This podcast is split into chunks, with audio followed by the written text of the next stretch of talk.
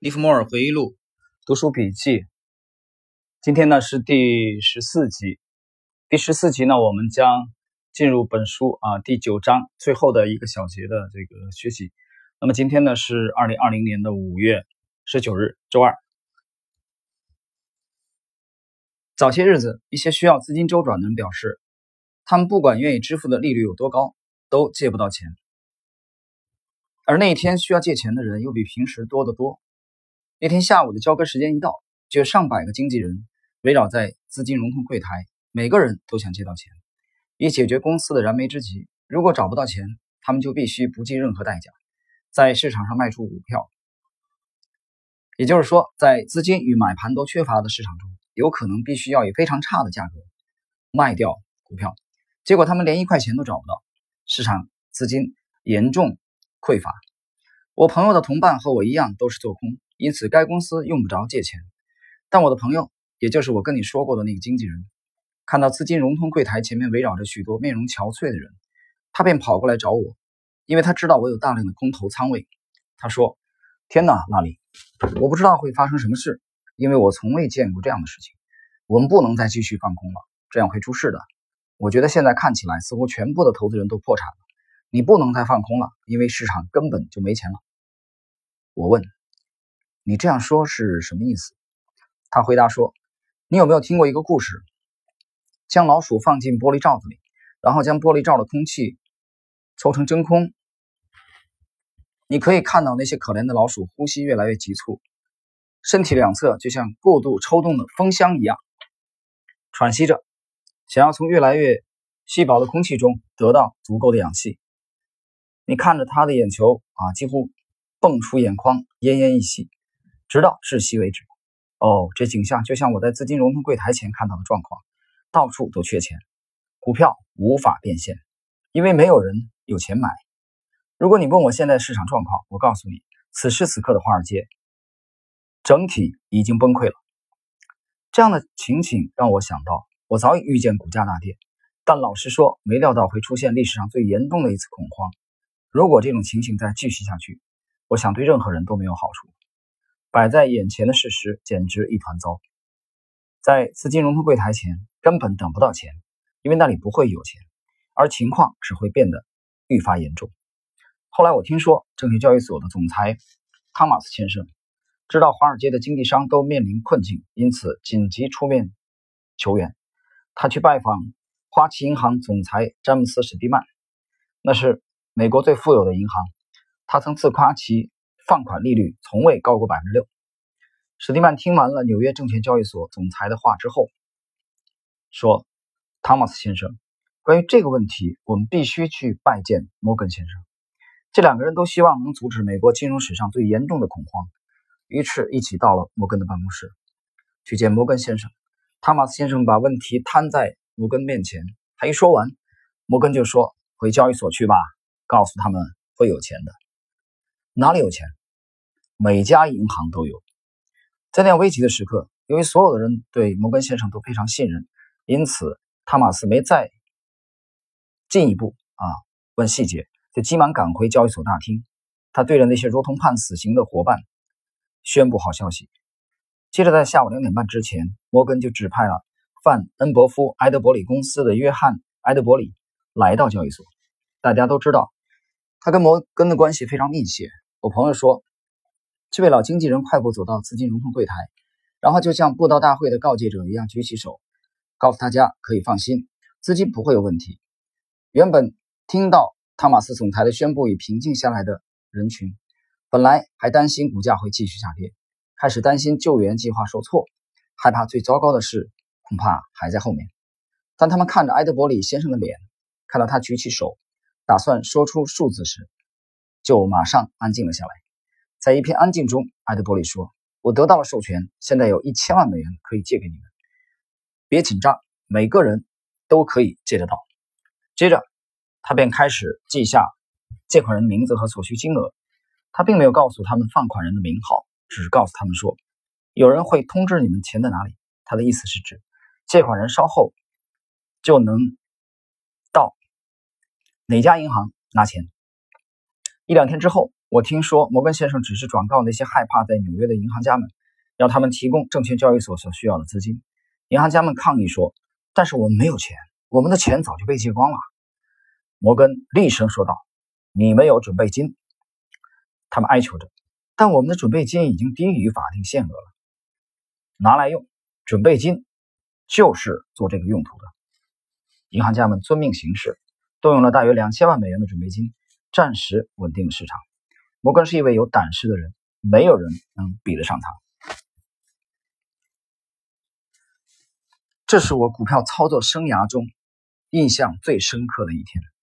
那一天，我的获利超过一百万美元，这意味着我第一次精心策划的交易有了成功的结局。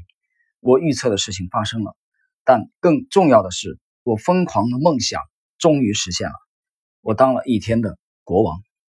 我之所以会这么说，请允许我继续解释。我在纽约交易几年后，经常绞尽脑汁的想，为什么我在纽约证券交易所不能像十五岁那年在波士顿空中耗子那样战胜股市？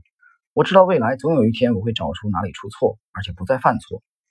到那个时候，我不但能多元思维，并能调整正确，而且能以知识确保自己持续正确。我相信这就是战胜股市的能力。解释一下啊，这里这一段，这段之前他讲了当了一天的国王，就是他这个赢取了一百万美元的利润啊，这是一九零七年靠放空，坚定的放空，对基本大形势的判断啊不为所动。那么他讲的这个靠知识啊确保自己正确并且持续正确，这个其实指的就是可重复性，就是当你有了自己的这个专业教育体系以后。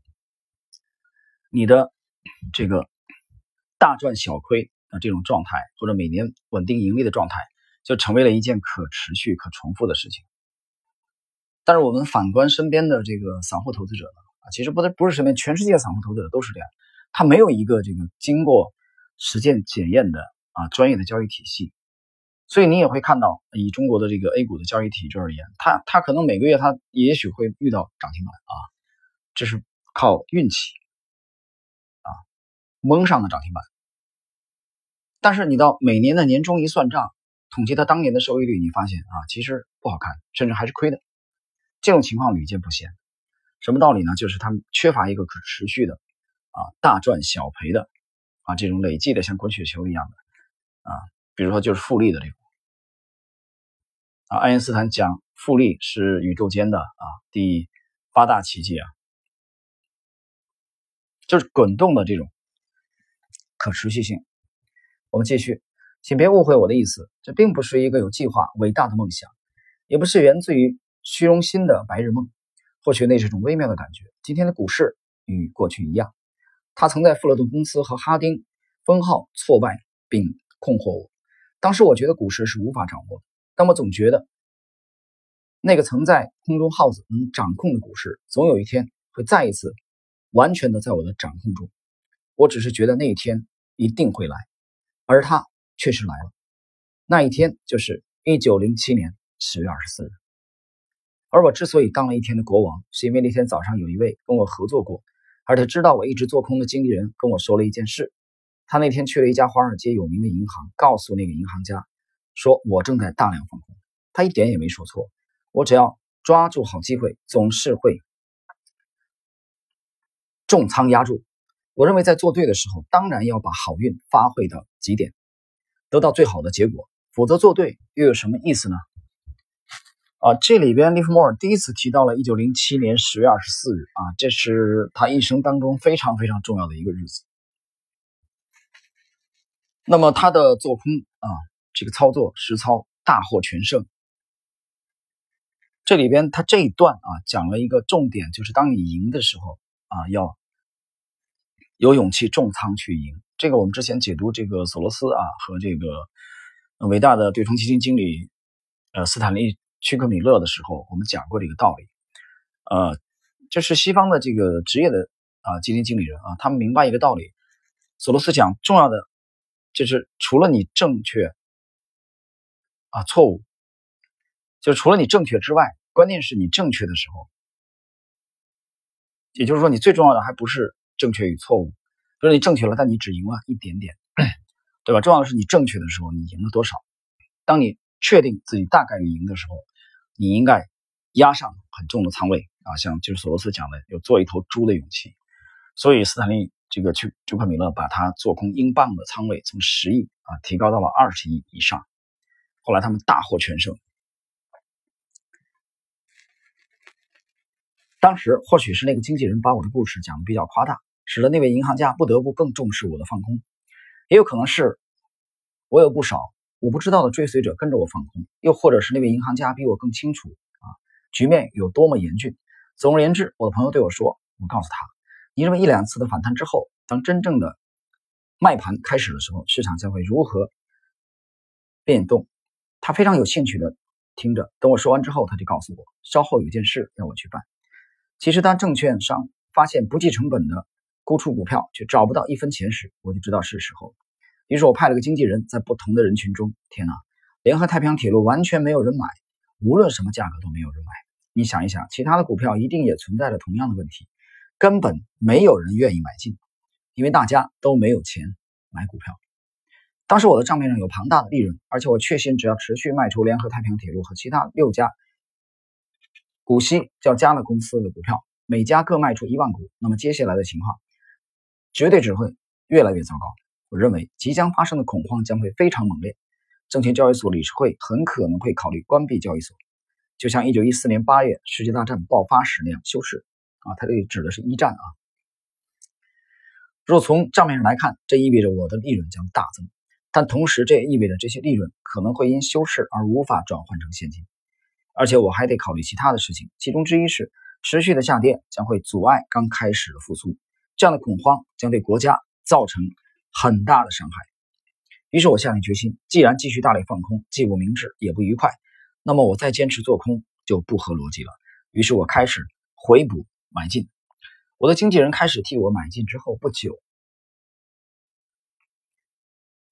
银行就派人把我的朋友叫去，我找你来，他说。是因为我希望你立刻去见你的朋友啊，李文斯顿，跟他说，我们希望他今天不要再卖出任何股票，市场不能再承受更大的卖压了。事实上，要避免一场毁灭性的恐慌是一件不易的事情。唤起你朋友的爱国心吧，在这样的情况下，每个人都应该为所有人的利益尽一份心。如果他有意见，请立即通知我。我朋友立刻过来，很委婉地告诉我，我猜想他大概认为我正打算击溃股市。而他的要求相当于让我放弃赚一千万美元的机会。他知道我对某些大户嫉恶如仇，因为这些人和我一样清楚，明明知道即将会发生什么，却还是拼命的到货给大众。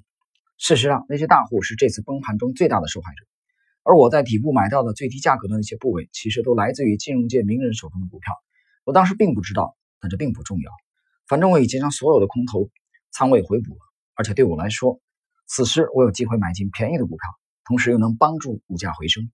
如果没有人在灌压市场的话，因此我对朋友说：“回去告诉布兰克先生，我答应他们。我早在他找你之前，已经完全明白情况的严重。我今天不得啊，不但不会卖出股票，而且我还会尽我所能的买进股票。我说话算数。那天我就买进了十万股，而且在随后的九个月期间，我再也啊。”我也没有再放空任何股票了，这就是为什么我跟你说我的美梦成真，而且我还当了一天国王的来龙去脉。那天股市的确是被掌握在那些想要打压他的人手中。其实我不敢妄想自己很伟大，因为你晓得我的为人。如果知道自己被人指责啊沽空市场，我心里是什么滋味？你也知道我的操作方式是如何经常被华尔街的说法给过分夸大渲染。后来，在我最好的状况下，出清了所有的仓位。报纸上说，那个年轻的投机小子拉里·利文斯顿赚了好几百万美元。哦，事实上那天收盘时，我确实赚了大约一百万美元。那是我最大的收获，并不是那些看得到的钱，而是一个看不到的事实。我学会了一个人必须怎么做才能赚到大钱。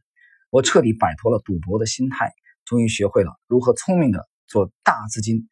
部位的操作，这是我生命中最有意义的一天。那么，以上呢就是啊本书第九章的最后的一部分的内容。那么在这部分当中呢，利弗莫尔靠这个坚定的放空啊和及时回补这个空头的仓位啊，他赢取了一百万美元。而且他认为最重要的是啊，除了这个这个对方啊请求他不要放空之外，这个其实你去再读一读利弗莫尔的这个描写他的传记啊，实际上据说是 J.P. Morgan 啊请人写信给他，请他停止啊这个做空，所以他的成就感啊，他讲了做了一天的国王啊那种感觉居高临下的感觉。啊，让他非常的爽，很有成就感。但他这一章的这个最后总结的，就并不是说这一单纯的这一百万美元给了他啊快感，主要是他找到了啊固定了相对固化了他的交易模式，而这种交易模式，他坚信在后来可以不断的啊可持续的给他战胜市场带来利润，所以他总结性的讲啊，这是他生命中最有意义的一天。这个日子就在一九零七年的十月二十四日。好了，朋友们，那么今天呢，利弗莫尔这个回忆录读书笔记的这个第十四集的内容就到这里。那么从下一集开始啊，第十五集，我们将进入本书的第十章的学习。